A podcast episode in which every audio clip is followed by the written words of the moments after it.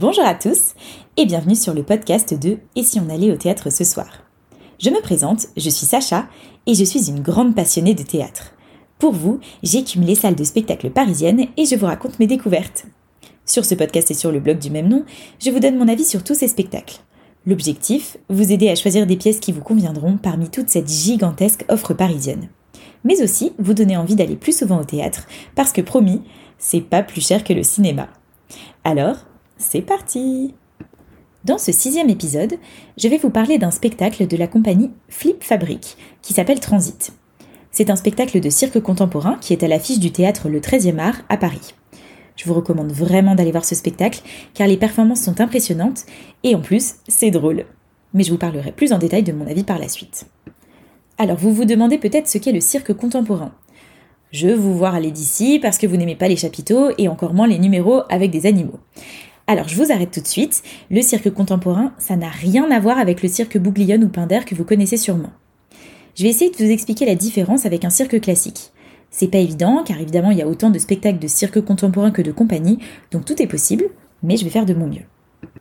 Alors, dans le cirque contemporain, à l'inverse du cirque classique, les numéros sont liés entre eux par une histoire, ou du moins un fil rouge. Donc les artistes n'arrivent pas juste sur scène pour nous faire leur numéro et repartir, ils sont aussi en quelque sorte comédiens. Une autre différence, c'est que le cirque classique est là pour divertir, présenter des numéros exceptionnels, et le cirque contemporain cherche généralement à faire passer un message.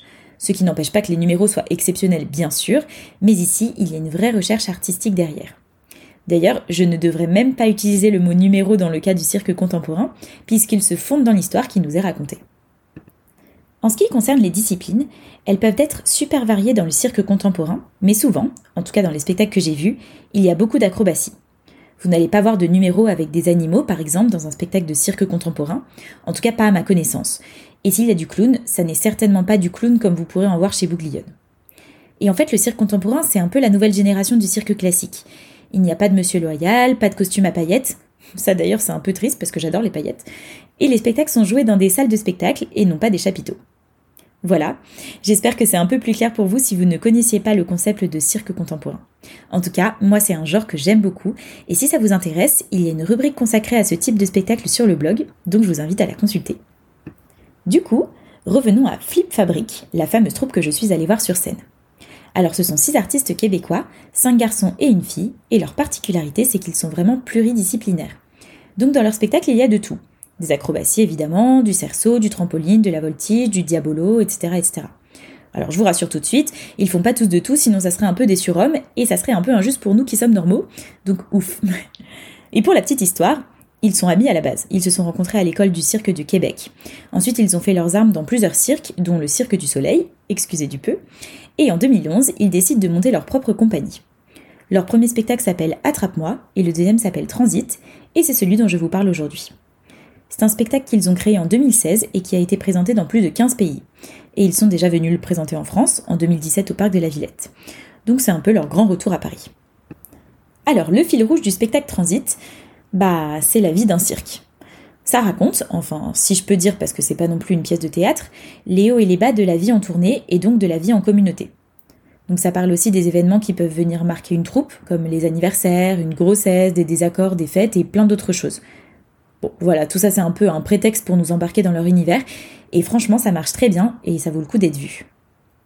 Alors j'avoue qu'au début j'ai eu un peu de mal à comprendre où ils voulaient en venir avec cette histoire de tournée, de valises, d'aéroport, puisque c'est comme ça que démarre le spectacle.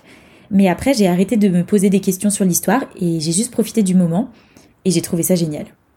Alors déjà parce que les artistes sont vraiment top, ils ont une énergie débordante et très communicative, ça m'a donné le sourire direct de les voir autant s'éclater sur scène.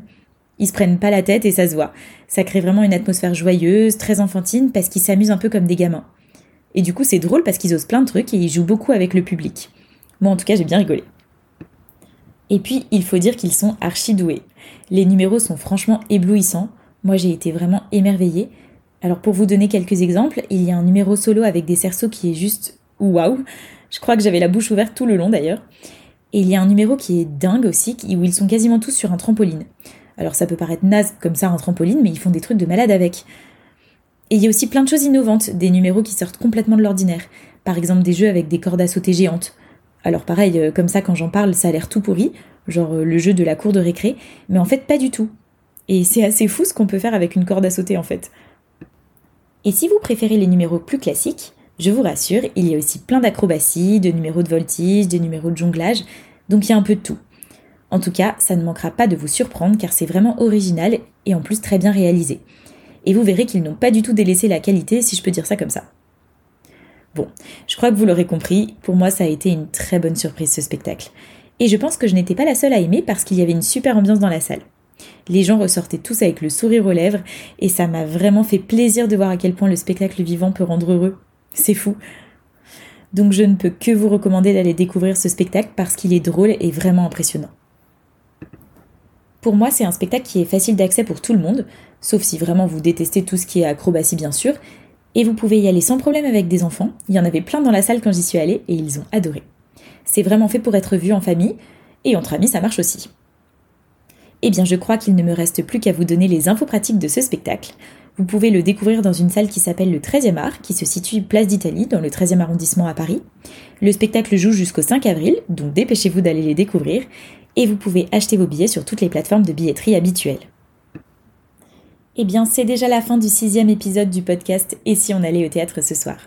En attendant le septième épisode, et si vous voulez soutenir le podcast, n'hésitez pas à mettre une note et un commentaire sur ce podcast et à le partager autour de vous.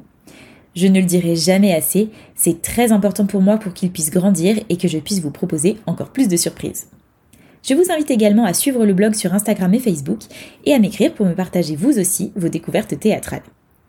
Vous trouverez la critique écrite de ce spectacle sur le site et si on allait au théâtre ce soir.com. Je vous mettrai le lien dans les notes de l'épisode.